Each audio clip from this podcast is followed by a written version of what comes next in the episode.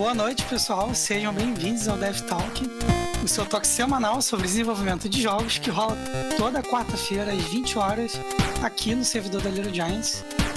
Eu sou o Ítalo Nevinsky e hoje eu trago um convidado, no caso uma convidada, muito especial. Estamos aí com a Ana Ribeiro, que é criadora e, e diretora do Pixel Ripped, que é um grande sucesso aí, VR. Né? A Ana, que é uma grande referência é, em jogos VR aqui no Brasil, veio conversar com a gente. E eu quero agradecer já a todos que estão aqui e que ouvem, ouviram a gente é, através do Spotify, através do, do podcast da Dev Talk da Little Giants. Então, começar agradecendo muito aqui a presença da Ana. Muito obrigado por disponibilizar um pouco do seu tempo aí para contribuir com a gente, falar um pouquinho. Eu que agradeço. Eu que tenho que agradecer aqui ainda mais o especial, né? Me senti muito especial. Vocês me fizeram Não, você especial. é muito especial mesmo. Mas obrigada. Obrigada pelo convite, né? Obrigado a todo mundo que veio, né? Legal. Ana, eu queria pedir assim bem rapidinho para você fazer uma introdução, falar um pouquinho é, de onde você vem, onde você trabalha, qual que função você desempenha, para a gente já fazer essa introdução do seu trabalho um pouquinho e a gente partir para as perguntinhas aqui que a gente tem. É, eu não sou de Morro Azul, eu sou do Maranhão. Tô brincando. ah, é, então, eu, tra eu trabalho né, hoje é, como diretora né, do PixRit. Também era um projeto universitário que eu criei ah, em 2014. É, trabalho junto com a, com a empresa Árvore, né, que é, a gente trabalha focado com realidade virtual, experiências imersivas. E eu vim trabalhando junto com eles há uns três anos. É, mas antes é, é, eu me formei, na verdade, lá atrás em psicologia. Trabalhei cinco anos no Tribunal de Justiça, abri uma microempresinha de empadas e depois chutei o pau da barraca e comecei a estudar games. Isso foi em 2009. Daí eu Fui para Inglaterra, estudei um ano de programação em games na SAI University e daí descobri que o curso de psicologia podia entrar no mestrado, então fiz um mestrado em game design na NFTS, que foram dois anos, e o Pixel foi meu primeiro jogo. É, era o meu projeto universitário, projeto de mestrado, né? E acabei continuando trabalhando, levando além, né, buscando investimento, altos e baixos, até encontrar a árvore. E daí a gente lançou o Pixel 1989 em 2018 e lançamos agora, no meio da pandemia, né, o Pixel 95, foi o segundo episódio agora, este ano. E estamos aqui. Acho que eu consegui resumir mais ou menos. Show de bola, show de bola. Então, cara, eu, eu, queria dizer que eu acho assim, a sua trajetória é muito legal, né? Porque você fazia algo bem diferente, né? E de repente você deu um objetivo diferente para sua carreira, correu atrás e conseguiu, com esforço, claro, é, construir algo realmente impressionante. Assim, eu realmente acho muito legal que aconteceu. Então, eu, de certa forma, né, já falei algumas vezes por aqui, eu estou trilhando um pouco esse caminho, né? Porque eu também era de uma área, fui para outra. E estou tentando aí também conseguir, quem sabe, algumas dessas conquistas.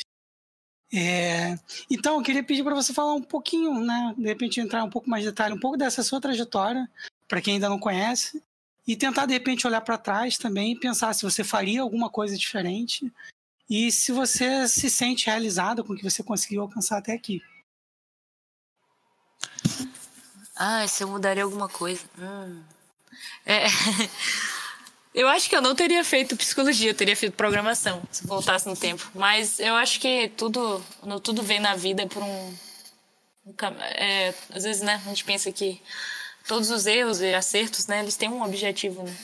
E daí fazer esse curso de alguma forma me levou a chegar até onde eu estou aqui hoje, né? Então, e realmente e experienciado como é trabalhar com uma área que você realmente não se identifica uhum. e sente um peixe fora d'água, talvez eu não valorizasse tanto, assim, é, onde eu estou hoje. Então, é, Sim. Não sei se realmente mudaria, né? Não sei se eu respondi a não, pergunta. perfeitamente. ah, o que eu até queria comentar é que, tipo, é, pra gente, né, que, que é um pouquinho mais velho, é, a gente não tinha tanto esse contato. E eu, por exemplo, quando fiz faculdade, eu fiz faculdade de matemática sou formado em matemática. E aí, quando eu comecei a fazer matemática, não passou sequer pela minha cabeça que fazer jogo era uma possibilidade. Então, até cair a ficha de que, pô, eu, eu posso estar fazendo jogo, é, foi uma trajetória também em si. então é comum que pra gente acabe sendo né, um pouquinho mais tarde. E, mas agora as pessoas estão realmente podendo já ter esse contato mais cedo com a possibilidade de fazer jogos, né? E isso, isso é bem é, bacana. E aqui no Nordeste, né?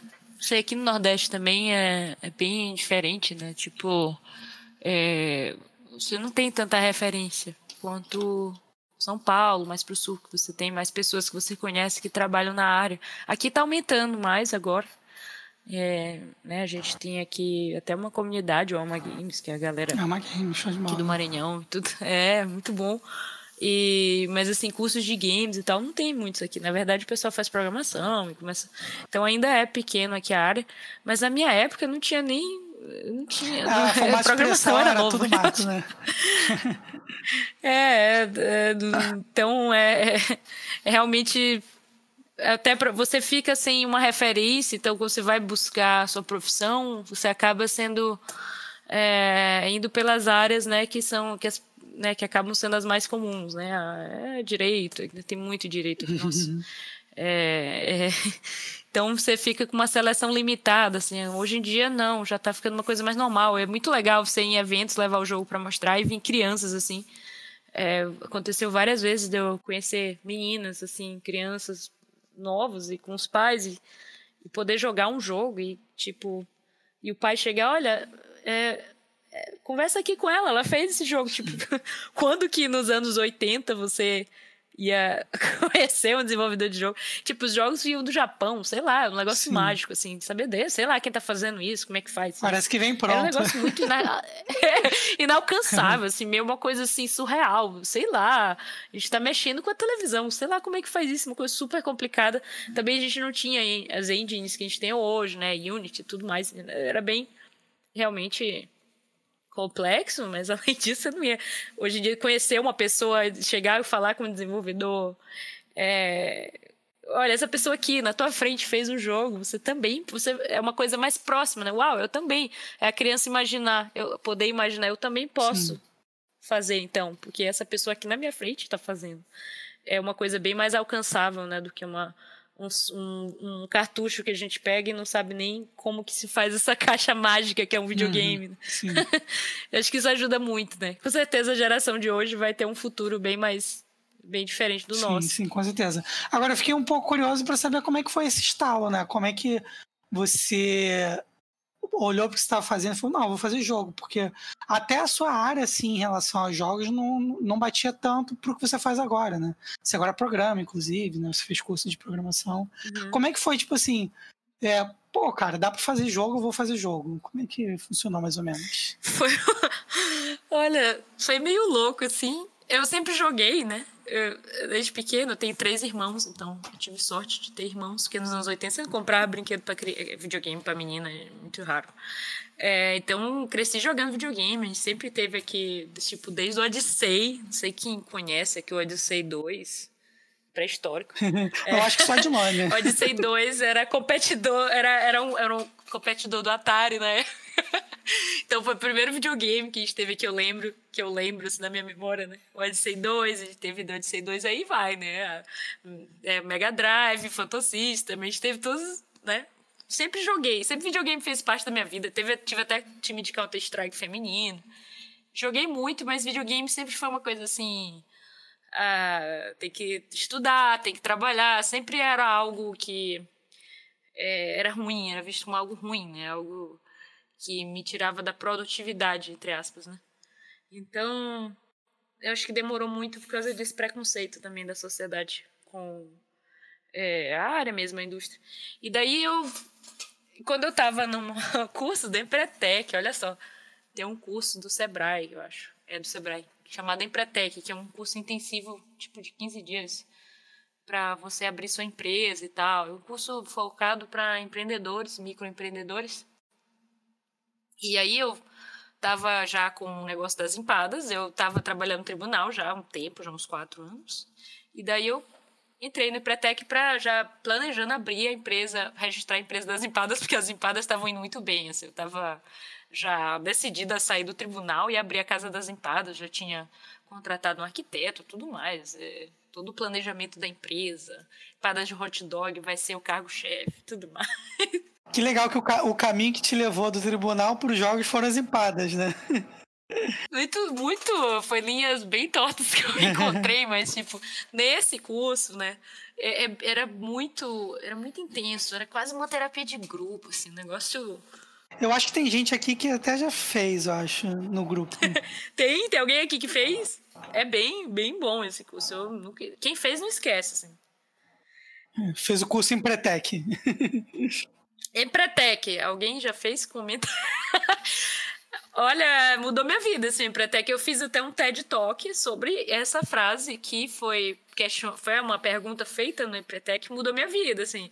É uma coisa bem simples, né? Mas às vezes a gente não se pergunta muito, assim, onde você sempre a gente planeja onde você quer que sua empresa esteja e aí você acaba se esquecendo onde você quer estar tá, né? Então onde você ele perguntou assim onde você quer que sua empresa esteja em 5 anos 10 anos 15 anos? É uma pergunta bem simples né? Daí eu pensei ah Pada Quero Mais vai estar aqui no Maranhão em 5 anos 10 anos vai ser uma franquia 15 anos eh, vai virar vai bater McDonald's. Os sonhos assim meio loucos. Aí é, perguntou assim: agora esqueça empresa, esqueçam tudo, esqueçam o curso que vocês fizeram, é, esqueçam todo o passado de vocês. Tipo assim, esqueça a família, esqueça onde vocês estão, esqueça tudo. Imagina que você nasceu agora e o que você quer fazer daqui 5 anos, 10 anos, 15 anos. E eu acho que eu nunca tinha me dado a oportunidade de pensar assim do zero, assim, esquecer o passado, assim. Sempre quando eu, pergun eu perguntava onde eu queria estar, eu levava em consideração onde eu tinha vindo. Então eu levava em consideração, se eu me formei em psicologia, ah, eu vou para cá. Então tu fica com um leque de opções pequeno. Se eu tô no tribunal, eu vou para cá, entendeu?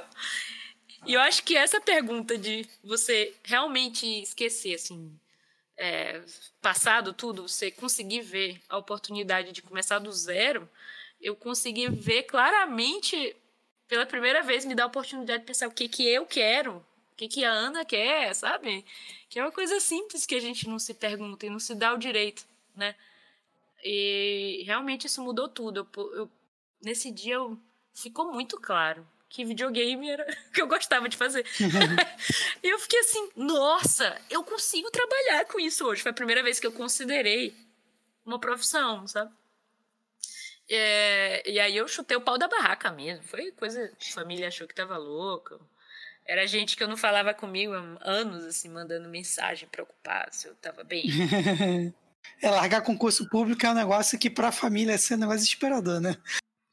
É, nossa, tá louca, porque é, é não, para muitas pessoas é tipo aquela é, o sonho de vida, né? Uau, você tem um salário pro resto da vida. E para mim aquilo era um pesadelo. Para mim é tipo, fazer a mesma coisa o resto da vida. Eu não gosto disso. Eu sempre gostei de desafios, de coisas de mudança, de aventuras. E para mim, é, não poder mudar nem a fonte dos documentos era para mim um martírio, assim.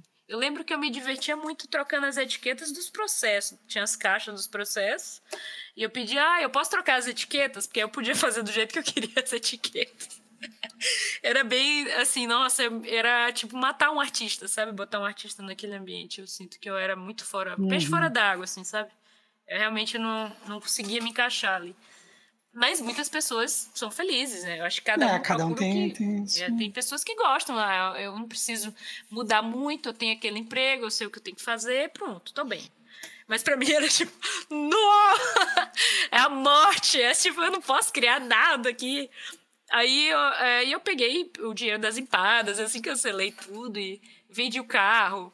É, foi assim, realmente um começo do zero. Aí, como eu tava já começando do zero mesmo, eu disse, ah, eu eu poderia ter ido para São Paulo, mas eu sempre quis morar na Europa, então eu pensei, ah, é uma oportunidade, já vou começar do zero mesmo, tanto faz e vou. Reseta tudo logo, né? Fui direto para Inglaterra. É, foi tipo começar uma vida nova, país novo, é, tudo novo, cultura, um curso totalmente do zero. Eu não sabia fazer nada mesmo.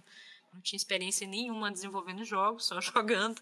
Então, é, eu não sabia o que era uma game engine, programação, nem Photoshop, não tinha experiência realmente é, desenvolvendo nada. Comecei, procurei na internet, achei um curso de games e, e entrei. E o curso que eu entrei era tipo é, programação C++, é, crie sua game engine. Era um curso super hardcore, o primeiro curso que eu fiz. É, é, eu não tinha noção, né, como fazer jogos, tudo. Na época o Unity tinha, mas não era tão popular. E daí eu acabei indo mais para a trilha de game design e aprendendo um pouco de tudo no outro curso, no mestrado, que eu aprendi mais é, comecei a aprender o Unity aprendi né, game design, era um pouco de tudo. Tinha até aula de modelo nu nesse outro curso, era bem exótico. eu acho que foi muito bom esse outro curso, o mestrado mesmo, né? E daí aprendi um pouco de tudo e daí estamos aqui. Mas, tipo, eu, é, é, é uma história longa, assim, né? Eu, eu acho que pode falar a noite toda aqui, mas eu acho que eu resumi o principal. Consegui responder bem já também a pergunta. Só uma pergunta rápida que surgiu até aqui no chat. Se você já era fluente na, na época que você foi lá no inglês. Sim, eu, eu, eu aprendi mesmo, foi jogando. É, eu, tinha, eu jogava muito Left 4 Dead, né? E, um, e também joguei muito Conker. Não sei se alguém já jogou um jogo de RPG online antigo. É, e daí eu jogava com o dicionário do lado, então é, acabei tendo que falar. Tem jogos que te quicam, né? O Left 4 Dead te quicavam se você não falava. Então eu perdi a vergonha ali, porque você não fala, eles te quicam. Era, era assim, tinha que ter... Aprendeu a falar inglês pra não ser quicado no Left 4 Dead. Tinha que gritar, tem um tanque aqui, tem, não fala nada, vamos tirar esse cara aí, não fala nada, aí te quicavam do, quicavam do jogo. Então, eu acho que é aí que eu perdi realmente a vergonha e, e fiquei mais fluente. Mas quando eu cheguei lá, melhorou com o tempo, claro, eu tive estudar para o IELTS, tem que fazer teste de inglês proficiência para poder fazer um curso lá. Né? Uhum. Um, mas é. Legal. Por isso que eu escolhi a Inglaterra. Eu, ia, eu queria mesmo Bélgica. Mas não ah, achei um curso sim. lá em inglês, era, ia ser complicado. Show. Entendi. Então, só para encerrar esse assunto, é uma pergunta aqui que é se durante esse processo, né, você passou por alguns momentos mais complicados, onde você talvez tenha duvidado de ter feito de fato uma boa escolha, de que você talvez não tivesse ter largado tudo para fazer isso, se você pensou em voltar atrás, chegou a acontecer alguma coisa desse tipo durante esse processo? Não, nem quando eu limpei casa lá na Europa, eu nunca pensei em voltar atrás, nunca. É, eu acho que não sei, eu, eu, acho que realmente eu não gostava, não, não gostava mesmo daquele trabalho, então eu, eu penso assim, se tivesse dado errado, eu ia voltar a fazer empada, mas eu não ia voltar para o Tribunal de Justiça. Mas uhum. não cheguei, eu não teve um momento da carreira que eu pensei em voltar para as empadas. É, mas eu, eu, eu, eu penso assim, se tudo der errado, eu, eu tenho a, a, tranquilidade de pensar, cara, eu tentei, sabe, não deu certo. Eu acho que isso é uma... Uhum. Isso é bom ter essa sensação, sabe? No fim do... No último, no fim da picada, se chegasse no fim da picada, cara, não deu certo. Deu tudo errado, não tá dando certo, vou voltar. Eu, eu preferia ter essa sensação de ter que voltar para o zero, para trás, do que ter que ficar na cama no leito da morte pensando e se eu tivesse feito games? E se, sabe? Eu acho que você tentar errar é, é uma coisa que eu consigo viver mais com esse sentimento. Eu tentei, não deu certo, mas eu tentei. eu acho que é bom a gente tentar, né? É, é a pior sensação é você, e se eu tivesse tentado, é muito ruim. Assim, eu não ia conseguir viver comigo mesma. Ter essa sensação, sabe? é, mas assim, eu não tenho filhos, eu entendo que tem pessoas em outras situações, né? Eu não tenho família, filhos. É, então, eu penso assim, eu não vou morrer. Se voltar, eu volto, faço empada. Eu não tenho medo de trabalhar. Não tem ninguém dependendo de mim, entendeu? Eu acho que também tem essa. Eu tenho eu, eu né, não, dá, cada pessoa tem um caso, né? Cada caso é um caso. É, eu acho que cada um tem suas decisões. Eu, eu não tenho família assim, filhos dependendo, então acho que isso é um, facilitou para mim tomar essas decisões assim do nada. Vou mudar minha vida agora, é, do zero, né? É, então agora mudando um pouquinho de assunto, né, eu queria entrar num assunto que eu acho que é importante abordar, que a gente vê ainda né, que claramente a indústria de desenvolvimento de jogos é majoritariamente masculina. Né? E eu, particularmente, fico muito feliz é, em ver lideranças femininas como você, é, a Thaís Valha, da Joy Mesh, a Camila, da Beatcake, aqui na, no Rio de Janeiro. É, mas na minha posição como homem, às vezes é difícil saber exatamente o quanto pode ser difícil para as mulheres dominarem esse espaço. Então, eu queria perguntar para você, é, perguntar se você vê de maneira mais tangível essas barreiras que impedem a entrada das mulheres e também se você acredita que lideranças femininas como você podem inspirar mais mulheres a entrar e alcançarem também essas posições né, nessa indústria. É, assim, tendo mais mulheres na liderança, mais mulheres na indústria, a gente vai conseguir inspirar mais meninas, entendeu? É, não, não, não ser uma carreira que deixa algumas mulheres constrangidas de trabalhar por ter muitos homens, entendeu? Isso é uma coisa normal e não e a gente nem tem que ter essas perguntas mais, né? Quando, quando for uma coisa tão normal, vai ser assim estranho, não? Por que mulher? Por que precisa ter uma palestra de mulheres em games, sabe? Por que precisaria no futuro se for se a gente chegar no, para mim o mundo ideal é quando a gente chegar no nível que tem tanta mulher na indústria que não vai existir mais é, o evento Women in Game ou uma palestra de mulheres, um painel só mulheres e é, que a gente acaba se dividindo um pouco. Eventos, às vezes é, eu participo de eventos que são só mulheres. E daí você vai, várias vezes aconteceu de ser durante um evento, às vezes coincide de ser no horário de um evento grande. Uma vez teve um evento na GDC, eu acho, que era exatamente no horário do evento da Sony. E aí eu fui pro das mulheres.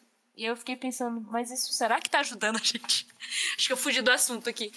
Mas é, voltando aqui é, para se eu tive dificuldade é, na minha carreira, né, como mulher de eu sinto, eu sinto, eu senti mais dificuldade mesmo é, em encontrar investimento, apoio de investidores. É, quando, principalmente quando eu fui para o Vale do Silício, eu estava com a minha ex-sócia, a Steph, então eram duas mulheres procurando investimento. E nós conseguimos é, investimento uhum. do Boost VC, que é um acelerador lá do Vale do Silício, que investe só em realidade virtual, coisas assim do tipo. E nós éramos nós, era nós duas no meio de tipo 200 homens. É, éramos só nós duas donas de empresa, nos outros isso, tipo, era muito homem, todos homens, nós duas. e logo as duas mulheres na mesma empresa, né? Mais estranho ainda. Então, por ser, é, assim, eu entendo que é diferente, é estranho, e às vezes nem por culpa mesmo dos investidores, mas eu acho que eles já olhavam pra gente assim, tem algo estranho. mesmo sem querer. Eu acho que como é algo tão fora do comum, é, já ficavam com o pé atrás, né? Porque é algo tão estranho é, numa indústria tão masculina. Eu acho que ali eu senti realmente mais dificuldade. E principalmente por ter o clube do famoso clube do Bolinha lá no. Eu senti muito isso no Vale do Silício. Os investidores investiam em homens e porque queriam fazer as festas, as coisas só entre homens e sair com as empresas que eles investem, ficar amigos, entendeu? Então tinha esses tinha essas festas, eram só homens. Então, você investe em mulheres, aí quebra o clube do Bolinha, né? Que é aquela coisa. O que a gente começou a procurar foram investidoras mulheres. E tem já algumas lá, é, Angel Capitals, é, pessoal que já. Mulheres que investem em mulheres, né? Infelizmente, precisa ter isso, é triste, né? Pra conseguir as mulheres conseguir investimento, eu, fiquei, eu via muito, eu ficava pensando assim, poxa, a gente faz tudo certo. A gente fazia o pitch, sabe? Trabalhava duro. Tinha um jogo, não, um jogo bom, a gente sabia que o jogo era bom, fazia o pitch, tudo certinho ia lá, apresentava e via várias outras empresas assim bem menos assim organizadas ou até que várias até faliram. Hoje a gente sabe que faliu, que conseguiram investimentos altíssimos de um milhão, de tudo mais. E a gente tentando na época 200 mil não conseguiu. e do todos os outros homens tentando um milhão, sabe, bem mais altos os investimentos que eles estavam tentando. E a gente não conseguiu. E só aqui no Brasil eu consegui encontrar árvore, né? Que eu queria até, assim, para mim foi. É, eu acho que a gente é, devia ter orgulho de ter uma empresa é, que respeita, assim, sabe? Investe e, e, e, acredita né, no trabalho de uma mulher. Foi bem difícil encontrar investidores. É, é até, até aqui, até então, não tinha encontrado é, uma empresa que respeitasse a visão do produto, que me respeitasse como mulher, ser de continuar sendo a diretora do produto, que o Ricardo, né, o, o Ricardo, o Rodrigo, né, os fundadores da Árvore, é, não, não tinham essa discriminação no sentido deles, essa pegada, sabe? É, parece que o foco foi o jogo é bom, a gente acredita, e a gente acredita em você, sabe? E lá eu sentia que não importava o que a gente fizesse, tinha aquela áurea, essa mulheres, ah, não confio. E aqui o foco foi no produto, eles conheciam o produto, confiavam e confiaram em mim. E continuei sendo diretora do produto e tudo mais. Mas é muito raro você encontrar, eu senti muita dificuldade encontrar uma empresa aqui para investir, investidores para investir no seu jogo, né? E também que respeitassem sua visão. Eu tive várias reuniões que a gente foi, uma vez a gente, eu e a Steph fomos numa, na Inglaterra, no, visitar uns investidores, e eles falaram assim: ah, dá pra ser um RPG e as pessoas pagarem mensalmente e não sei o que, mudar totalmente o jogo. Aí, tipo, tem esse lado também é muito difícil encontrar é um fit assim, né? Não só o investimento em si, né? Um investidor não traz só o capital, mas que traga, que, que respeite a visão, que entenda o produto, né? Entenda. entenda e respeite a visão. Isso é bem difícil, bem raro encontrar. Eu, eu penei bastante até encontrar árvore, assim. Eu já tinha, eu já estava quase desistindo realmente de procurar investimento. É, acho que o Vale do Silício foi um pouco traumatizante. Eu não sei se também é porque a gente fica com essa visão, né? Mas é, você sente um, é, você só estando na pele acho que vai entender, mas você sente uma dificuldade de entrar naquele clube lá. Eu, nós não, nós tivemos muita, muitas, muitos pitches, tentamos de tudo e é, foi bem difícil. Eu passei um ano assim, o 2016 acabou todo o investimento e tipo continuei com o time ajudando, né? É um time assim, nossa, amigos mesmo assim para vida. É, freelancers e amigos continuaram me ajudando mesmo quando a gente não tinha dinheiro nenhum, tipo assim. É, e aí a gente conseguiu até encontrar a árvore e tudo mais e lançar o jogo no final. Mas foram muitos altos e baixos. Teve um episódio que né, é separado de, do trauma de investidores. É, mas quando eu e Steph fizemos um Kickstarter, acho que foi o único momento assim clássico que realmente não. Aqui é... eu nunca vou esquecer. A gente colocou o jogo para tentar investimento, o Kickstarter falhou e tudo mais. E daí a gente fez um vídeo. Estamos aqui fazendo esse jogo e tudo mais, e precisando de apoio e tudo. E um dos comentários do Reddit foi assim: Uau, que absurdo! Olha só esses desenvolvedores contratar essas mulheres aí, modelos, para ficar fingindo que elas fizeram o jogo para conseguirem dinheiro da gente. Olha só que absurdo. Nossa senhora! Aí, tipo, aí quando a gente viu, pelo menos as pessoas mesmas, as pessoas Nossa. que conheciam a gente, começaram a comentar: não, realmente elas estão fazendo o jogo, eu conheço elas, já vi no evento. Então teve gente que começou a comentar: não, aí, aí a pessoa. É, eu não devia ter tirado um print. Eu não sei se o moderador deletou ou se a pessoa tirou o comentário, mas durou tipo uns dois dias. É, mas isso foi assim, engraçado. E eu queria que tivesse ficado, porque eu tava até comentando com a minha amiga, né, Steph, vamos fazer um vídeo. A gente se veste de homem, bota um bigode bem ridículo, e daí a gente faz um vídeo brincadeira dizendo que a gente. Nós somos desenvolvedores, a gente fala assim: é, contratamos essas mulheres aí e tal. Fazer um vídeo aí pra gente. Foi engraçado. Foi até cômico, assim, triste, né? Mas é triste. Mas a gente pensou, vamos. Foi patético. Poxa, foi bem criativa, né? Imaginar toda essa história que dos desenvolvedores foram atrás de mulheres para fingir que elas fizeram. e eu gostei do de uau, modelos, olha que a gente é modelo. ai, ai, nossa, acho que acho que é, acho que eu acho. Essa, essa foi. Eu tinha que trazer essa, não podia esquecer. Mas assim, é, é, resumindo, assim, no geral, é, eu, não, eu não tenho. Não tive tantos traumas terríveis, né? É somente esses. Ai. Obrigado por compartilhar essas histórias também com a gente, porque eu acho que também são importantes. Obrigada por ouvirem. Estou me sentindo no divã, assim, me desabafando. Diários de uma desenvolvedora mulher. ah. É, agora você comentou, né? Falou um pouco do Pixel Ripped, você falou de um pouco dessa de como foi, né? Eu queria que você de repente tentasse entrar um pouco mais nesse assunto, né? Falar um pouco como surge assim o Pixel Ripped, né? Eu sei que você comentou um pouquinho de, da ideia de ter surgido no mestrado, mas eu queria saber um pouco de como foi essa trajetória estratégica mesmo para transformar uma ideia de um jogo de, é, em um jogo de verdade, né? No mercado.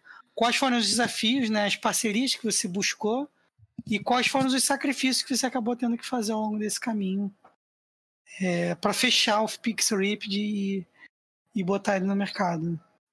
Eu acho que o, a minha experiência nas empadas ajudou bastante, que quando eu estava lá no curso ainda, né, a gente tinha o dois anos de curso, mestrado. O último ano você tinha um ano todo para fazer um projeto final, que era o jogo que você quisesse mesmo, que é bem legal, eles deixam bem aberto. E daí a universidade dava um budget de mil libras para você gastar no projeto. E daí eu, é, eu sempre vi o jogo como um produto. Eu, eu, eu hoje, olhando assim, revisitando assim, olhando o passado, assim, eram oito alunos e meus colegas de turma, assim, é, não lançaram os jogos e não não botavam nas páginas, não criaram rede social, tinham vergonha de compartilhar muitos deles. E eu acho que essa minha experiência das empadas, eu acho que me ajudou um pouco aqui, porque eu não tinha vergonha de compartilhar, eu não tinha, eu via ele como um produto separado, uma coisa que não era para mim, era para as pessoas. E eu sempre tive isso bem claro, assim. O primeiro, o primeiro gasto desse desse budget que eu gastei foi fazendo o logo, contratei um artista, logo do Pixel, que foi criado lá, até hoje é o mesmo logo. eu gastei tipo uma boa parte do dinheiro para fazer o logo que eu tinha. Não, eu preciso de um logo, que essa é, esse, é, esse é, é o jogo, e daí eu posso criar com o logo as redes sociais, eu vou criar. Aí eu criei Facebook, Twitter, fui criando as coisas. E começar a divulgar o jogo, precisa ter um logo. e daí eu é, criei todas as páginas, criei a página da Steam e fui, né, sempre vendo como um produto. É, eu acho que esse foi o diferencial eu acho que é bom sempre você. É porque a gente fica muito apegado, né, com os jogos. Quando, mais quando é algo que você trabalha com tanto tempo, com tanto carinho, acaba virando seu filho. Mas é bom você conseguir se distanciar e se desapegar para quando você vê, tipo, 30 pessoas falando mal de uma coisa, você simplesmente trocar. E eu acho que isso foi muito importante no começo, porque nos primeiros três meses. É, é, são várias perguntas, não sei se eu vou responder todas de uma vez, mas nos primeiros três meses eu fiz um teste lá em universidade mesmo. E o jogo era totalmente diferente. Não tinha nada a ver com o que é hoje. Tipo, um, tinha um menino na tua frente, tu tava jogando videogame na televisão e o menino ficava na frente. E daí eu testei o jogo, comprei umas cervejas, sabe? Chamei no Facebook, no grupo do Facebook da universidade, e veio umas 30 pessoas eu. Vem, tem cerveja. Foi assim. Aí, o, todo, assim, a grande maioria, fiz um questionário, a grande maioria odiou, assim. Ai, eu odeio esse menino, fica na minha frente, eu odeio ele. Ele fica rebolando, eu odeio, ele quer matar ele, porque todo mundo queria matar esse menino. eu, nossa, mas eu, eu não, não é isso que eu quero. Eu quero que as pessoas riam e seja um jogo divertido. não era esse o objetivo. Aí tinha um momento no fim da demo, né?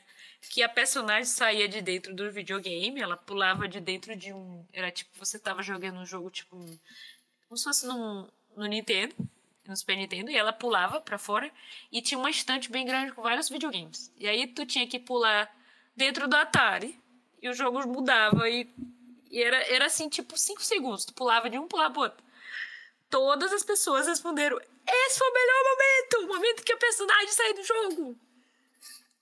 Aí, eu, pra mim, eu fiquei assim, uau! Porque eu sabia que aquela personagem ia sair. Pra eles, não, era uma surpresa. Uau, foi, foi assim, era o melhor momento. Aí eu peguei, joguei tudo fora. Isso três meses, né? No último ano todo.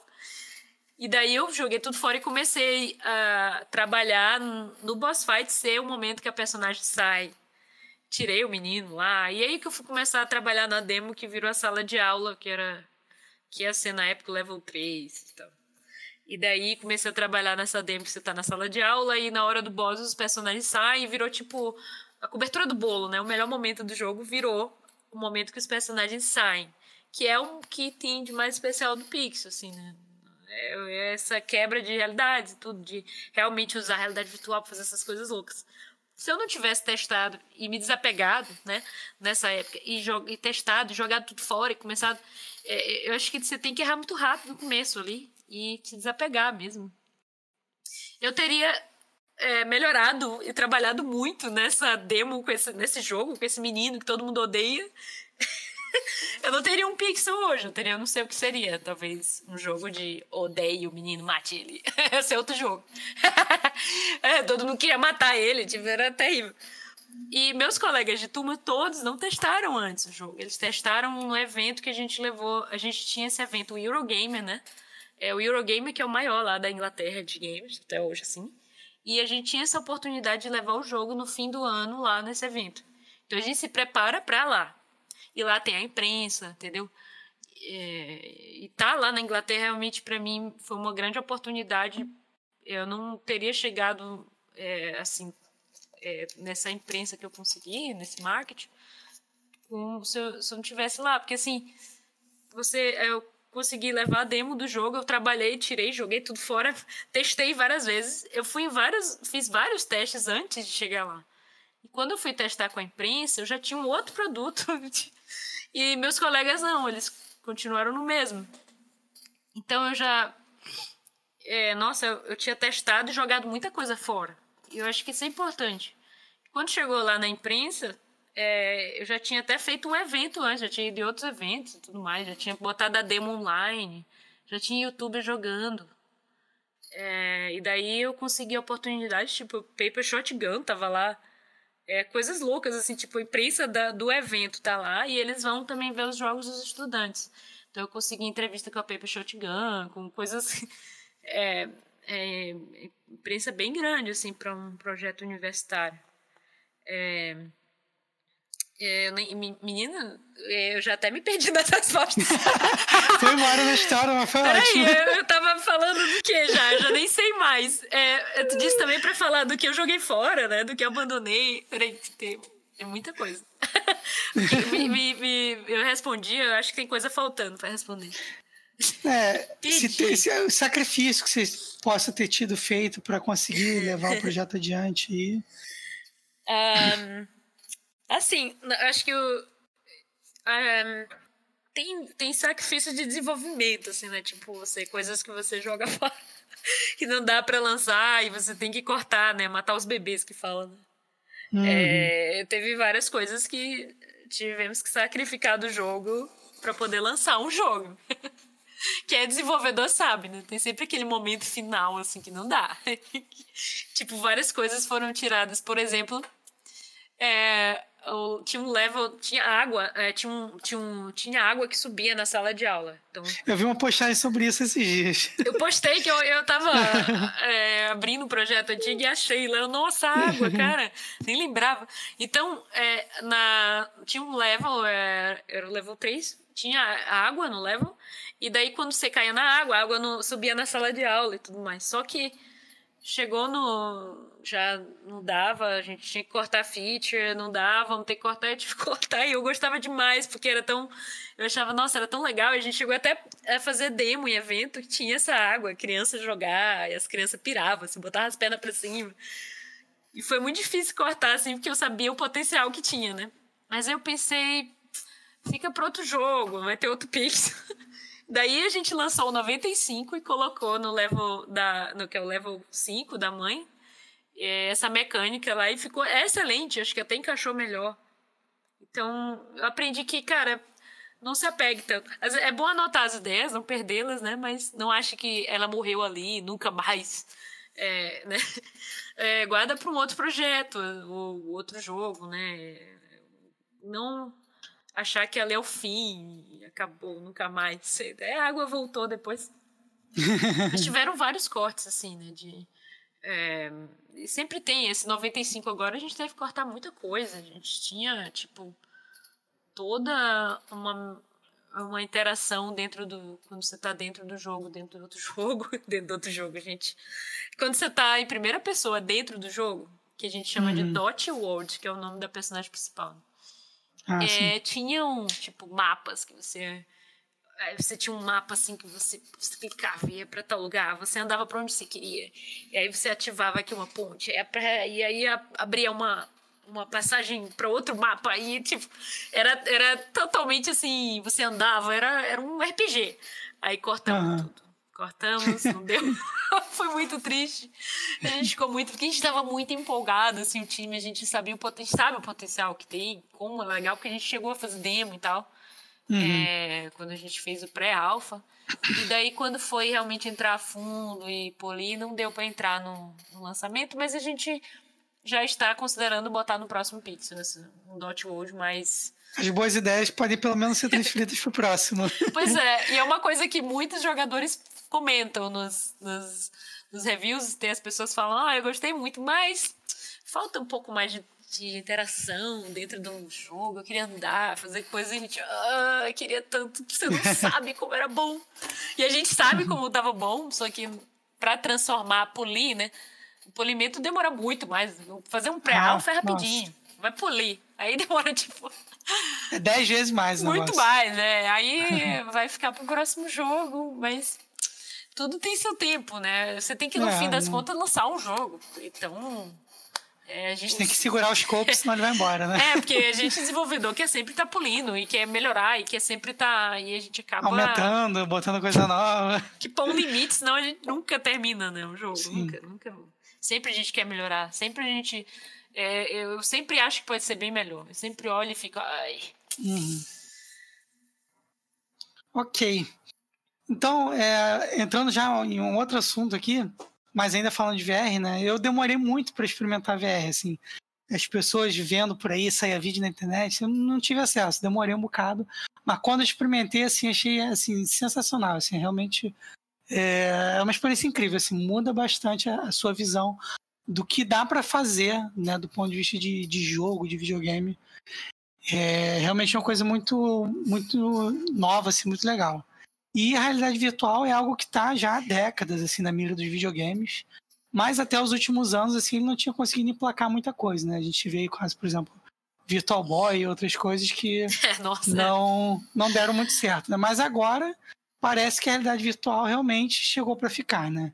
Essa sensação que dá é que quem embarcar agora está entrando numa onda muito boa. É, mas acredito que ainda tem alguns riscos, né? né? Como o preço que limita, por exemplo, o número de pessoas que consegue ter acesso a um kit VR, assim, pelo menos esses de, de geração mais avançada aí de PC. E, e, também tem o fato de que ainda, ainda é um ambiente pouco explorado. Então, a gente ainda não sabe exatamente o que a gente deveria fazer ali. Não tem um, um guia de mercado para te dizer, ó, as pessoas gostam disso, essas coisas aqui ainda não dá. Então eu queria ouvir um pouco de você, né, um pouquinho sobre isso. É, ou seja, é realmente oportuno ou ainda é muito arriscado investir em EVR agora? E por que você acha o que você vai dizer que acha? assim, a indústria é, ainda está crescendo, claro, né? Mas assim, mais do que nunca agora, ainda mais depois dessa pandemia, essa loucura que a gente está vivendo, é, é, um, é realmente a mídia para que, que a se investir agora, né? Se tem alguma empresa, alguma indústria para se investir, é a de virtual. É, é, a gente já tinha, né? Já estava tendo um crescimento, já sabia que realmente é o futuro, mas agora eu acho que com a situação que estamos vivendo se tornou ainda mais uma necessidade mais claro, né? Muito mais claro para o mundo inteiro a necessidade mesmo de, de ter é, interações mais é, mais imersivas e é, pessoais à distância, né? Você ter realmente é, a possibilidade de trabalhar melhor, presencial melhor, né? À distância. É, e agora com a pandemia ficou bem mais claro. Até a gente que trabalha com realidade virtual, a gente não usava tanto quanto a gente tem usado. Tipo, é, a gente lançou o jogo não sabia como comemorar. Assim, poxa, a gente ia sair e tal. E a gente ficou assim, como que a gente vai comemorar? A gente trabalhou um ano e meio nesse jogo. Daí a gente comemorou no Rec Room, em realidade virtual, e eu senti, nossa, isso foi genial. A gente não tem um lugar melhor para comemorar um jogo de realidade virtual do que em realidade virtual. E foi assim, excelente, a gente se divertiu horrores. Eu, nossa, a gente pôde é, encontrar com um músico, o compositor, o Langoni entrou lá, de, tinha DJ, tinha sapo voador, a gente tirou fogo de artifício, é voando. Eu dei um. uma, fiz um, um, né, um brinde e, e, falei lá, e todo mundo se abraçou. Quebrei copo em casa, claro. Mas foi muito bom, assim, e a gente. É, acho que o mundo agora está realmente vendo muito mais ainda, entendendo, conseguindo entender forçadamente, infelizmente, né? A necessidade de eh, melhorar nossa comunicação com as pessoas à distância. É, e também a necessidade de tipo de escapismo, né? Você tá uhum. confinado uhum. no mesmo lugar, é, impossibilidade de estar em alguns lugares, de ver algumas pessoas e a realidade virtual é a mídia que hoje né, não substitui, nunca vai substituir, claro, a realidade, a realidade mesmo, uhum. de você estar presente com a pessoa, mas entre as mídias que temos Será hoje. que nunca? Aí, é, algumas coisas, mas comida eu duvido. Comida é difícil. É, a gente entrar no Matrix, que aí já é outra conversa, mas já tem gente aí trabalhando nessa área. Bem promissora aí, realmente, de, realmente direto no cérebro. Você, você comentou essa questão de, das experiências, é, né, do, da, da realidade virtual no, no mundo hoje, com pandemia e tudo mais. E é uma, uma coisa que eu conversei recentemente com, com uma pessoa que trabalha com cuidados paliativos né, no Instituto Hope, ele, ele comentou, inclusive, é, de levar né, o kit de realidade virtual para pacientes que estão em estágio terminal, que não podem sair do hospital. Ele comentou, em particular, de uma experiência de.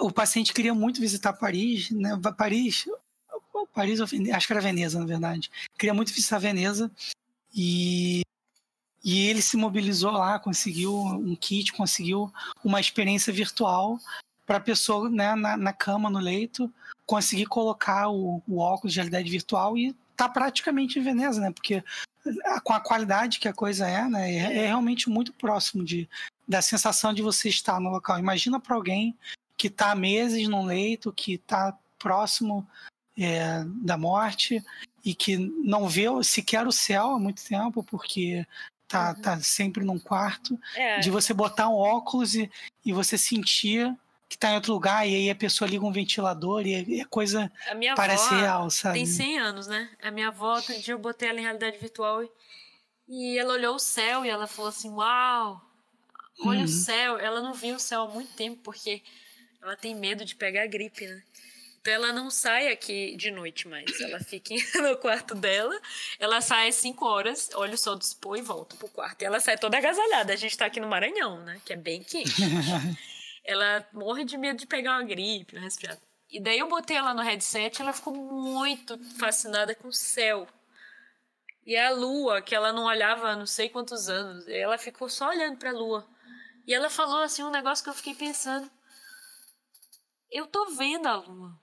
Mas se eu tô vendo, é a lua, né? O que que importa, né? Ela falou tipo pois assim, é. tá valendo, é a é. experiência, né? A experiência, o que o cérebro, o que a gente passa, a informação que a gente passa pro cérebro é o que vale, é uma experiência. Se ela tá vendo o céu e tá se emocionando e tá feliz de ver a lua, foda-se se não é a lua do mundo real, entendeu? Tipo, ela queria ver o céu e a lua. É, e ela ficou feliz, e ela ficou muito contente de ver a lua que ela não via há muito tempo. Então ela ficou muito contente de ver essa lua. A gente vai, acho que a gente vai descobrir que a gente acha a realidade mais do que a gente devia achar. De repente o virtual vale a pena. É, eu, assim, claro que não vamos dizer aqui que vai substituir, mas assim. Superestima a realidade. É, do que a gente tem hoje, da mídia, das mídias que a gente tem hoje, né? Você poder ou fazer um Skype, ou fazer um call, um Zoom, seja lá o que for, uma ligação você poder entrar em realidade virtual e encontrar alguém é uma, é uma, é uma experiência muito mais presencial, de que você realmente está presente com aquela pessoa, comunicativamente bem mais eficiente, muito mais do que qualquer outra mídia. Eu já experienciei seis meses de relacionamento à distância, gente. é, em realidade virtual. É, eu, e realmente era a forma mais, assim, mais, é, mais próxima de estar de alguém distante que a gente encontrou do que qualquer outra mídia. É, realmente acho que acredito, né, é, que a indústria hoje está crescendo, é claro, não é ainda é grande, mas a gente está no começo de uma coisa muito grande, que realmente é, acho que chegou numa situação que não tem volta. Assim, a gente vê já que agora, principalmente com o lançamento de é, jogos grandes, né? A gente teve Half-Life aí, estamos tendo agora Assassin's Creed vai vir, Crysis, é, outras e outras grandes IPs vão entrando somente exclusivamente em realidade virtual. É o futuro da indústria de games, mas não somente, né? É realmente uhum. uma mídia que né? veio agora para ficar e para realmente mudar, é, principalmente realidade aumentada, né? É, realmente vai influenciar toda a nossa vida, né?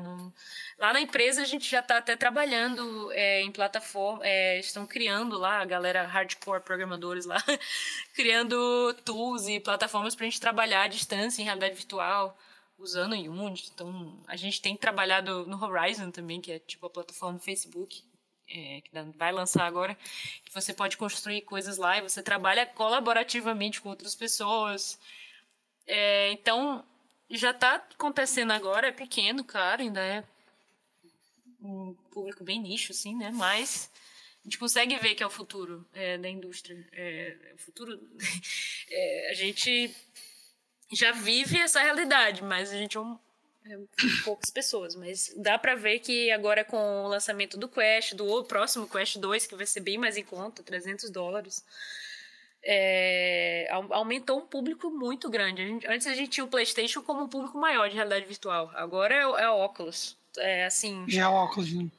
É, tipo, a gente é, considerava 70% do mercado era PlayStation. Agora virou, é tipo 70% é óculos e é o Quest. E abriu para um público muito novo, que não é aquele público hardcore gamer, tipo, tem agora mulheres, crianças. Então, realmente está abrindo para um público diferenciado e um público bem maior. E daí por diante. E com isso, é um surgem experiências diferentes, né? Surgem coisas novas. Né? É, é como quando começou o celular, né? Negócio assim, poucas pessoas uhum. tinham, uhum. era uma coisa que ninguém sabia direito como fazer aplicativos, a internet era meio que como é que usa isso aqui, e agora nós. é, né, até lançar um iPhone e tal, e a gente né, tem sim. que batalhar bastante, mas eu acho que o Quest realmente pode ser sim um iPhone da indústria de realidade virtual. Legal. Eu tenho, agora para fechar esse bloco aqui, a gente para as perguntas que já estão quase me batendo aqui no chat. É, é uma pergunta com cara de, de encerramento mesmo, né? Ainda vai ter as outras perguntas, mas tipo, é, queria saber se você vê com um olhar positivo ou negativo a indústria de jogos no Brasil nos próximos anos, né? Eu acho que é inegável que a gente vai crescer, né? A gente está nesse ritmo de crescimento, mas será que esse ritmo vai ser bom para a gente conseguir se destacar no mercado global? Ou será que pelo menos vamos conseguir tomar algum espaço aqui no próprio mercado nacional, que também é super populado de, de coisa estrangeira? O que, que você acha? É, eu vou ser sincera que eu conheço muito pouco. Eu queria conhecer, poder conhecer mais aí no mercado brasileiro, porque assim, a gente trabalha com realidade virtual e infelizmente aqui é muito pequeno, então acaba sendo 2% do nosso mercado. É, mas é, acompanhando assim as outras empresas, né? É, os outros jogos indies, eu, é, o Brasil não está atrás na qualidade. A gente tem uma qualidade de produção excelente, né? É, os jogos a gente não está atrás dos outros jogos dos outros países, é, tanto no, no, na indústria tradicional quanto falando na de realidade virtual, mas também, claro, na, de jogos. O que eu sinto que a gente precisa, que a gente, que ainda é difícil aqui, principalmente, é, são os contatos, né? É, é difícil aqui você ter contato de dev relations, que é a pessoa, por exemplo, da plataforma que é, a gente tem, por exemplo, se você vai lançar um jogo na Sony, você vai lançar um jogo na Oculus, na, né? você tem um, um contato dessa empresa que lhe dá dev kit, que é, você conversa sobre lançamentos, sobre feature na store, e tem esse apoio das plataformas. Essas pessoas eu conheci lá fora. Infelizmente não conheci aqui. A gente tem poucos eventos como o Big, né? Que pessoas vêm, você consegue esses contatos. Mas infelizmente não tem os eventos que, tipo, você tá num, num evento e conhecer. Por exemplo, tem uma entrevista com Paper Shotgun, coisa do tipo. É, é, aqui é bem mais difícil você conseguir essa. entrar no mercado lá fora, se destacar, conseguir é, visibilidade, né? Eu acho que essa é a grande batalha. Não é que a gente não tenha a capacidade, a gente tem. é, qualidade a nível internacional. É, mas é, é como a gente está tão assim afastado, né, assim, da indústria dos, a gente precisa de mais eventos como o Big, mais eventos grandes e é, que tenham é, mais a presença da imprensa, de dev relations, dessas pessoas que são os que realmente ajudam os desenvolvedores a chegarem a colocar o jogo na store, na loja, conseguir features, esse tipo de coisa. E quando você está lá fora, você consegue ter uma relação melhor com essas pessoas. É, eu consegui, eu tentei muito tempo conseguir lançar o jogo, é, consegui um dev kit da PlayStation e daí quando eu tava no Vale do Silício que eu consegui ir lá na Sony, pessoalmente, peguei o headset, botei na cabeça do cara e o cara jogou o jogo. É. Você vai conseguir aqui no Brasil fazer é difícil, né?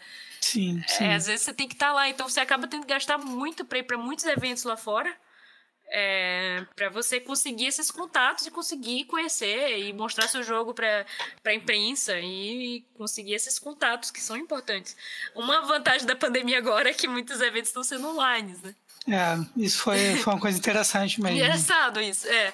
Que é tipo, é, quando eu saí dos Estados Unidos e voltei pro Brasil, eu senti que eu parei de receber convites para palestras e coisas que eu é, fazia bastante lá. E daí, quando eu vim pro Brasil, não conseguia mais ir para os eventos. Então, eu parei de comer. Eu recebi, tipo, uns seis meses de convites e daí foi morrendo, assim, não conseguia mais. Uhum.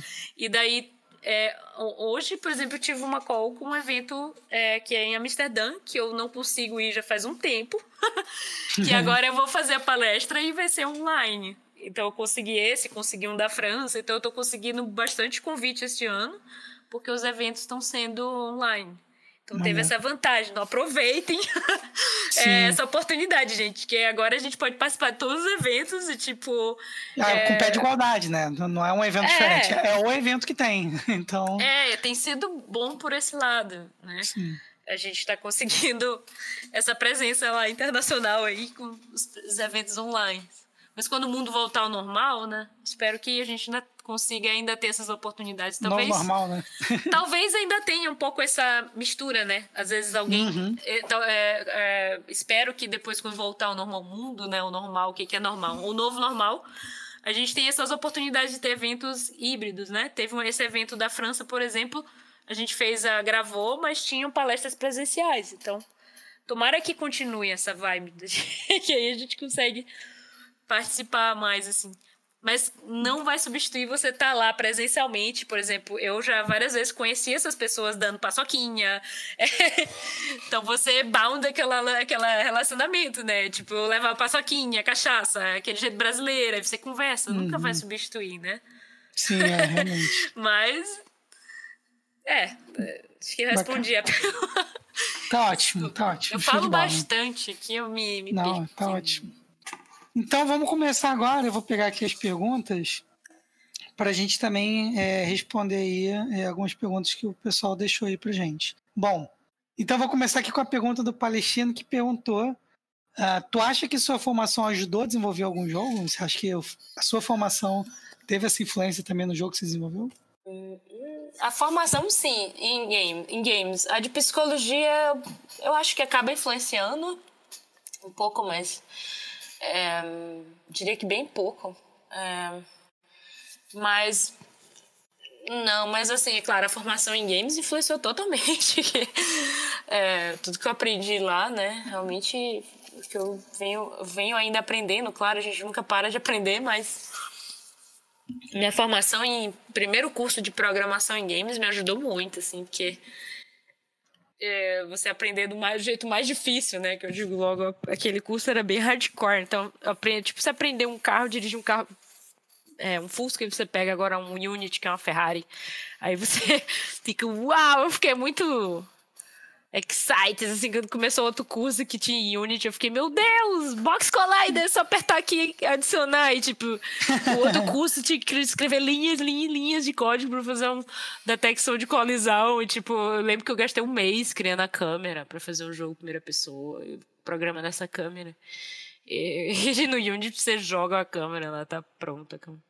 Eu acho que isso, essa visão da essa valorização do Unity veio desse curso. Né? É, Acho que das empadas até me influenciaram bastante. Acho que a experiência das empadas, não os cursos que eu fiz, engraçado, né? Mas as empadas me influenciaram muito. Na verdade, eu sempre vendi coisa a minha vida toda. Então eu acho que eu tenho. Você sabe vender, então, né?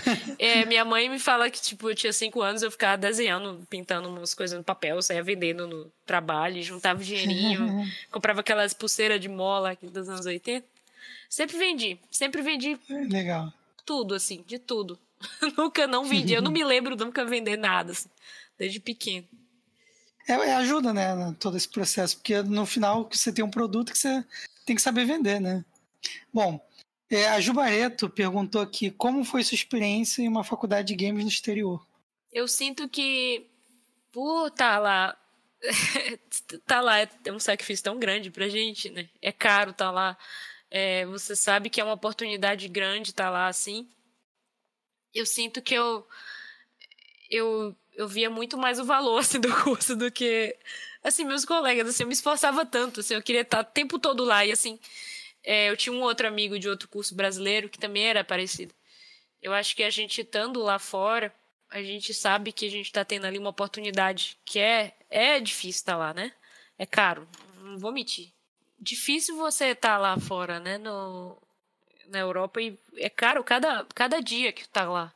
Então por esse fator você acaba tendo é, valorizando mais nessa né, oportunidade e querendo tirar o máximo daquela oportunidade. Então eu eu me via muito saindo de lá três da manhã e ficava é, se tinha uma eu lembro que a universidade chegou um momento e disse ah vocês vão ter um professor cancelar a aula dos professores que ia ter duas semanas, duas vezes semana, ia ser uma vez semana. Aí eu falei, poxa, mas se for assim, eu vou ficar no Brasil. Eu tô aqui para ter aula. tipo, você acaba é, tirando muito o que você pode ali daquela oportunidade. Eu acho que eu aproveitei ao máximo, assim. Eu, eu tive reuniões com o diretor assim: você tem que parar, você tá trabalhando demais. Até trabalhei talvez demais. É, mas eu sinto que. Eu sinto que eu senti que. Você sente que você é diferente. Você tá ali. Um, para os ingleses é tipo, ah, eu consigo uma bolsa do. Eu consegui esse curso aqui. Não é uma Uau, oportunidade, para mim é a oportunidade da minha vida. Eu tenho que tirar o máximo, eu tô aqui para isso. Eu vim para cá para isso, entendeu?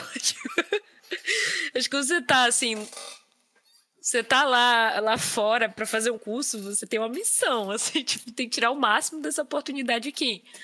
É, que eu não tô aqui de brincadeira, praticamente é essa sensação, né? E eu sentia que meus colegas, para eles, era só mais um curso, não era aquela para mim realmente era aquela era a minha chance. Eu acho que todos, acho que todos os brasileiros da universidade eram, acabavam se destacando. Depois, quando eu saí da universidade, é, os diretores procuraram. Você não tem mais brasileiros que querem trabalhar, é estudar aqui e tudo mais? Quer ver se tem outros brasileiros também esforçados trabalhando. Eu acho que um diferencial também eu sinto que é o jeitinho brasileiro. É, mas o jeitinho, num jeito que eu digo, que a gente é mais.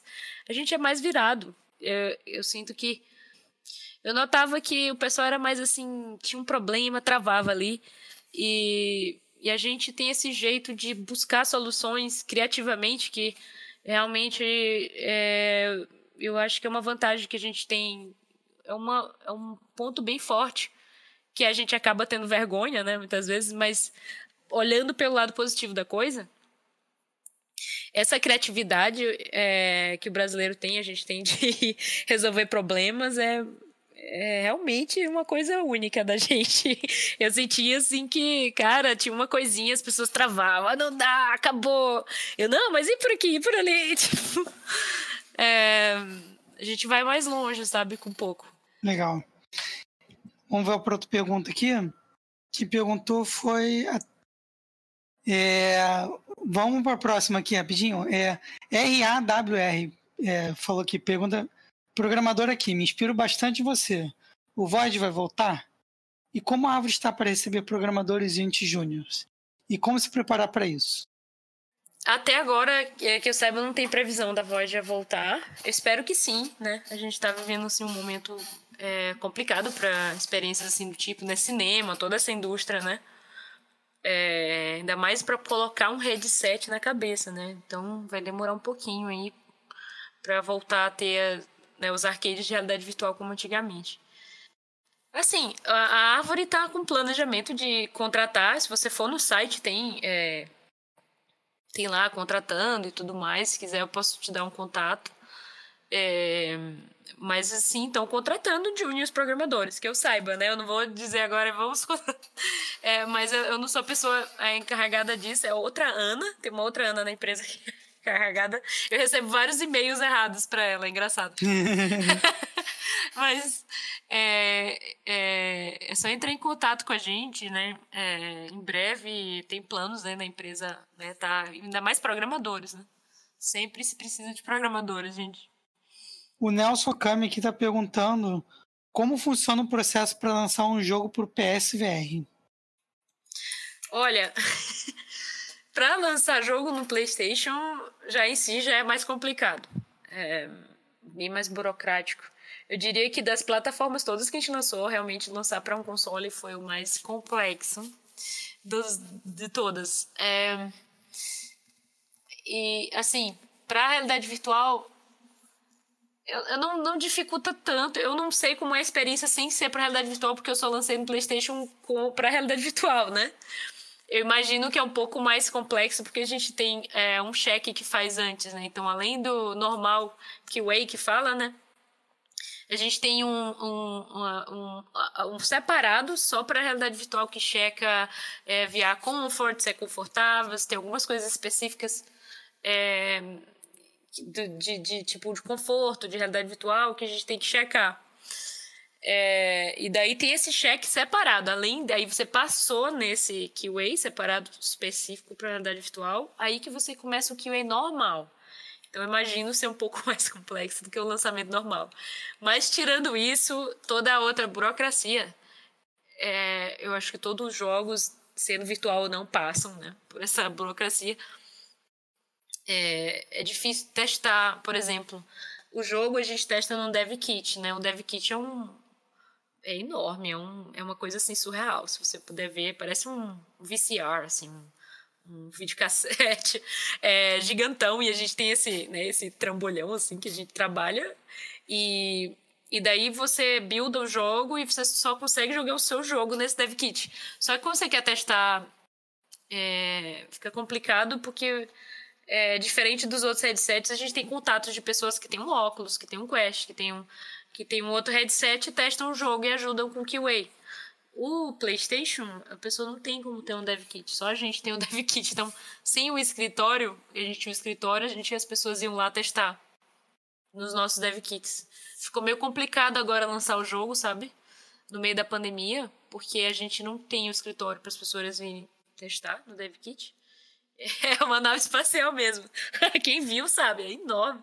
Mas olha, o negócio é resistente. Já uma vez teve uma chuva lá na empresa e molhou um dev kit. A gente chegou lá na empresa, o dev kit estava coberto d'água. Eu, meu Deus, e agora? E é um negócio difícil conseguir um dev kit desse, entendeu? É, meu Deus, e agora? A gente ficou desesperado, tacou arroz em cima, 10 quilos de arroz em cima do dev kit. Secou, bicho funcionou. Até hoje tem arroz dentro dele. A gente chama esse aqui, é o batizado. tem um dev kit que ele tem de sacode, assim, até hoje tem arroz dentro dele, é o mais antigo dele que a gente tem. Mas, tipo, agora mesmo a gente tá fazendo um update, né? E é, a dificuldade maior tá sendo testar agora, durante a pandemia. Então, uhum. tem quatro dev kits na empresa, então, é, que as pessoas que têm o dev kit testam. É, então é complicado é, dessa dificuldade mesmo de equipamento, é, a gente está tentando agora conseguir o PlayStation novo, Dev Kit novo. É difícil conseguir e eles vão ter que enviar para o Brasil. Aí, aí é outro problema, né? Enviar Dev Kit para cá, a gente tem vários perdidos lá. São vários problemas. Não passa da alfândega. É, tipo, hum. meu Deus, é um nightmare, assim, gente. É uma das piores partes daqui no Brasil é receber um Dev Kit. Geralmente a gente viaja e pega. Agora quem não pode viajar.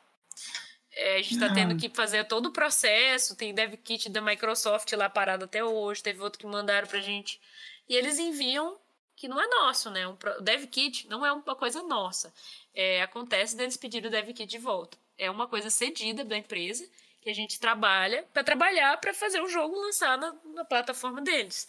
Quando eles enviam, eles querem cobrar a gente para pagar, como se fosse nosso, entendeu? Como se fosse uma coisa que a gente está comprando. É, e isso complica muito o meio de campo. É, nossa, a gente tem muito problema. Todo, toda vez que enviam, dá algum problema, demora meses até a gente conseguir o dev kit. Mas eu não sei se eu respondi a pergunta, mas olha, PlayStation é, com, é complicado, burocrático, é lento. É, eu diria que é, é, das plataformas de lançamento, é com certeza a mais difícil que a gente lança, lança PlayStation. É, Steam é mais simples, né? Até você visualizar, tipo, analytics e tudo, como é que tá indo seu jogo, é, se tá vendendo tudo mais, é, você entra na Oculus, tem o Oculus Dashboard, tem tudo lá tem as reviews dos usuários, você acessa tudo online, tem tudo lá. Tem até gráfico assim, quantas pessoas desinstalaram seu jogo. tipo, a, so, a PlayStation manda um relatório, que é um tipo um, um, Excel sheet, assim, com todas as vendas e tipo, tudo misturado, e a gente tem que organizar tudo. É uma, é uma coisa muito eh, old school mesmo, assim. É, é, comparação com as outras. Assim, a Steam tem tudo lá, né? você entra, tá tudo online, tudo mais fácil de visualizar, mais claro. E até o pagamento da Sony é tipo de cada três em três meses. É uma plataforma bem complicada é, em comparação com as outras, assim. É realmente um desafio. É, mas tem um público muito bom. E ainda mais a gente que trabalha com jogo retrô, é, o público-alvo da gente, grande maioria, tá lá, né? Na PlayStation. é, então a gente tem que investir esse, esse trabalho e, e porque realmente é, é, lançar num videogame, né? É, então, indo para a próxima aqui rapidinho, o Jonas, né, que está falando contigo, é, ele pediu para você comentar um pouquinho sobre a estrutura que o mestrado oferece para o protótipo. É aquela, é aquela experiência, é, é uma coisa que eu achei que aquele curso foi genial, para que para realmente treinar a pessoa a, a trabalhar em equipe, né? Assim, é como eles é, a NFTS só explicando assim, ela é famosa lá por fazer filmes e, é, e animações, curso de direção, tudo focado, né? Cinema, TV. E daí o curso de games foi era o segundo ano, né, quando eu entrei. Então eles fizeram tipo, o curso de games era a gente era considerado diretores de game, como se fossem os diretores de o curso de direção de filme e a gente era o diretor de games. Então, é, é, isso assim, foi uma experiência assim, muito boa. É, é nossa, eu gostei muito de. É, porque para mim foi como um curso de indie, assim, de preparar a ser um desenvolvedor indie. Eu tinha, uh, o, o, por exemplo, o projeto final, a gente, eu tinha uma produtora que eu me reunia e tudo mais, então eu tinha essa ideia do budget, a gente tinha um budget bem pequeno, que era esses mil libras, né? Mas é, com esse, essa experiência de ter um produtor, ter um escritor, me, me reunir com um escritor para ver a narrativa. É, tipo, tinha o, né, o Terence Dunn, que foi o compositor do jogo, eu conheci lá na universidade, fez a música do jogo, o sound design eu conheci lá. Então você tinha essa experiência de trabalhar com as áreas e pessoas, suas expertises, entender, cara, esse cara aqui tá fazendo som, não é música. Eu, eu aprendi muito bem isso lá na NFTS. Se eu não tivesse feito a NFTS, eu não tinha entendido isso. É que às vezes é até grosseiro você não, não entender, né? É bem, bem uhum. grosseiro você não entender a expertise de um profissional de áudio e chegar para um músico pedir som ou para um cara de som pedir música. Então, a gente aprende, aprende muito bem isso lá. É, cara, para mim, assim, é, era genial. É, é, você tá assim num bar, eu tava assim, você tinha um bar da, da universidade, né? E os cursos eram bem pequenos, então tinham oito pessoas, dez, né, né, Jonas? Eram cursos assim, com poucas pessoas, é, acho que de efeitos especiais tinha mais pessoas. Mas você acabava conhecendo muito bem aquelas pessoas que você ia para um bar junto. Tipo, cheguei no bar um dia, conversando com a Brig, que fazia televisão. Cheguei, cara, tem esse trailer aqui no jogo, o jogo é retrô e tal. A gente quer fazer. Eu queria fazer uma coisa assim. Se fosse um trailer dos anos 80 e tal. E daí num uhum. bar, conversando com os colegas ali, vamos fazer. E, tipo, vamos fazer. Foi assim, tipo, Aí juntamos amigos e fizemos a gravação do trailer, que é, na época, se você olha, eu posso compartilhar o trailer antigo aqui, mas a produção, a qualidade de produção que que a gente conseguiu nesse trailer, para um projeto universitário, era surreal. As pessoas não pensavam que é, era um projeto universitário Pixel, justamente com, por causa dessa qualidade de, de, de, né, que a gente consegue com projetos feitos lá pela NFTS. Justamente por estar trabalhando com profissionais, tipo, é um curso de mestrado, mestrado de, de, de todas as áreas. Então, a galera que estava lá era galera que já trabalharam na indústria de filme, entendeu? Que tinham experiência e estavam fazendo mestrado. Então, a qualidade de é, a trilha do Pixel, tudo, é, essa qualidade é, realmente é, você consegue, consegue muito mais com um jogo de estudante, um projeto universitário de estudante, como você está lidando com profissionais da área que já trabalham, que tudo. É, que, assim, foi um curso que eu diria que não é um curso tradicional, né? Um curso é, tradicional de universitário, é uma, uma estrutura, era uma estrutura mais assim prática. A gente tinha muitos projetos e trabalhava com muitas pessoas, então era uma coisa assim mais é, é, de trabalhar, de aprender com a experiência, assim. Eu senti era um curso mais focado para adultos mesmo, galera que já está na indústria e já uhum. é, realmente isso foi assim ajudou muito a trazer o nível do de um protótipo, né, estudante, a ter uma cara de é, produto né, de indústria, de uma empresa grande. Então tinha pessoas que falavam, uau, isso é, é, Ana, eu vou fazer só mais uma pergunta aqui para ficar na, no toque, mas a gente vai continuar um pouquinho mais depois, se você puder continuar aí, e a gente segue talvez com algumas das perguntas que as pessoas vão poder falar mais livremente, beleza? É, então, a última pergunta que eu tenho aqui para você é da Anne. Então, a Anne pergunta aqui é, como conseguir equipamentos de baixo custo para adquirir kit, kit VR para desenvolvimento. As empresas têm algum tipo de programa de redistribuição dos equipamentos que ficam obsoletos? É, então, é, lá na empresa, a gente tinha muitos headsets que estavam, assim... A gente tinha alguns headsets que a gente já estavam, assim, já um pouco antigos. Tava sendo, a gente foi redistribuir dentro da própria empresa, porque é, os funcionários não tinham headset em casa. Não tinham headset deles. Então, foi feita uma lista. assim, é uma lista interna, quem não tem, quem gostaria de ter. A gente não tem tanto headset. A gente, até lá na empresa, assim, hoje a gente não tem suficiente para todo mundo trabalhar, assim. É, infelizmente. É, a gente tem para todo mundo trabalhar, mas às vezes se acontece de algum quebrar, outro quebrar, já tem aquela dificuldade de ter que pegar lá fora, headset. Agora mesmo a gente está esperando dev kits. Então, os que tinham sobrando, a gente doou internamente, porque nem as pessoas da empresa tinham headset em casa, nem todos, né? Por ser, infelizmente, algo caro e algo é ainda difícil aqui no país, né? Mas seria legal se a gente conseguisse ter assim para conseguir doar para fora também, né? É, é uma questão assim é ainda bem difícil aqui é o preço dos headsets, né? E para conseguir esses headsets. Ainda ainda bem complicado, ainda mais agora que a gente não está conseguindo ir lá buscar. A gente está tentando agora pegar os receber os dev kits e é, até agora estamos tentando. Mas é, gente, eu posso conversar lá e ver né, oportunidades futuras, né? Mas nem dentro da empresa todo mundo assim tem assim para dizer que estamos bem para conseguir doar a gente tem ainda tem situações de tipo é, que eles quebram, né? Então, teve agora durante a pandemia, tem gente que ficou sem headset na empresa, a gente teve que, nossa, é agora, tipo. Não, bravo.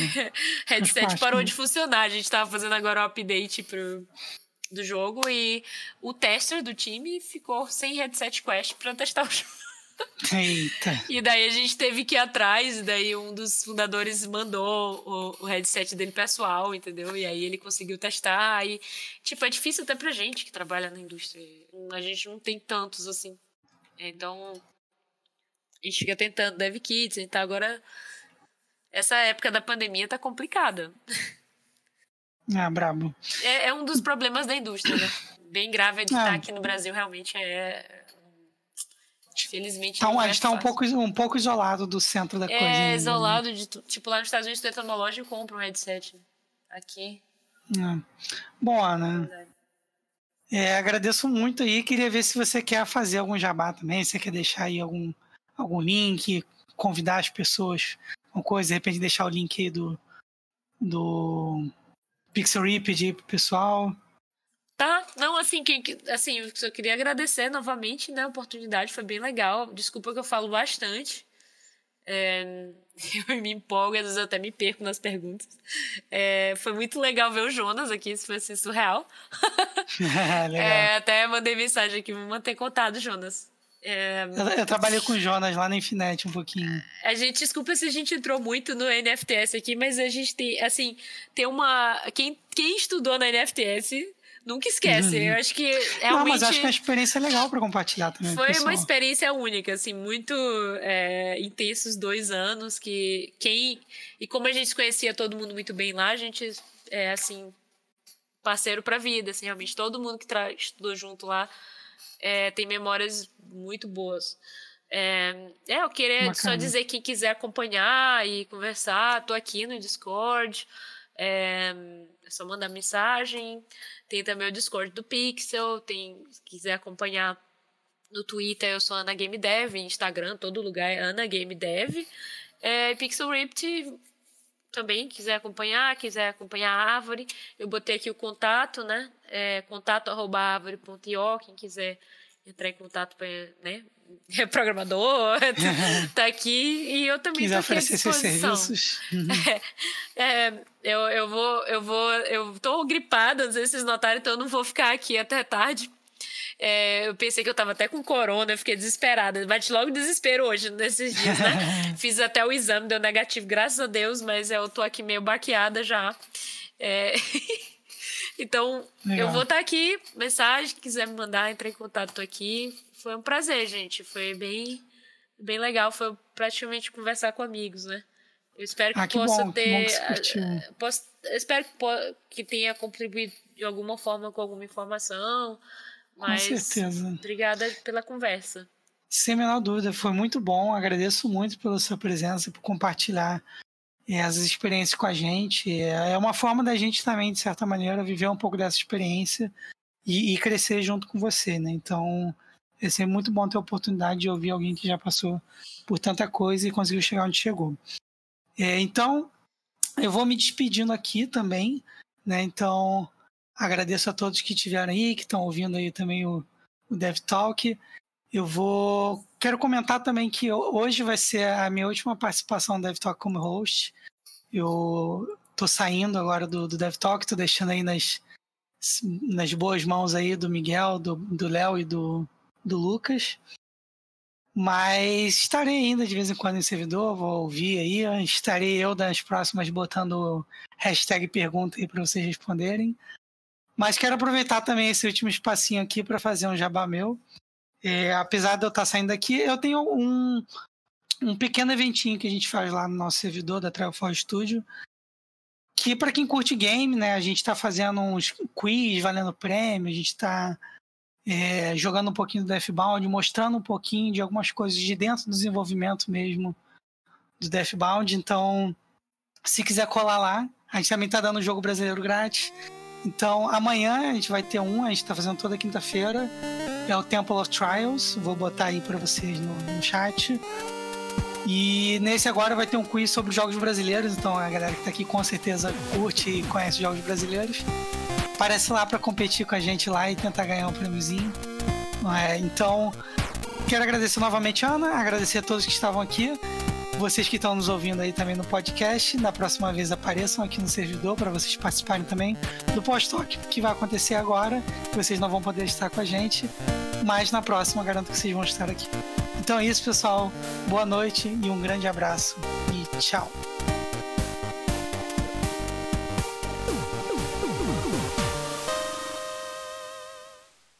Este podcast foi produzido e editado por Léo Borges Soundworks.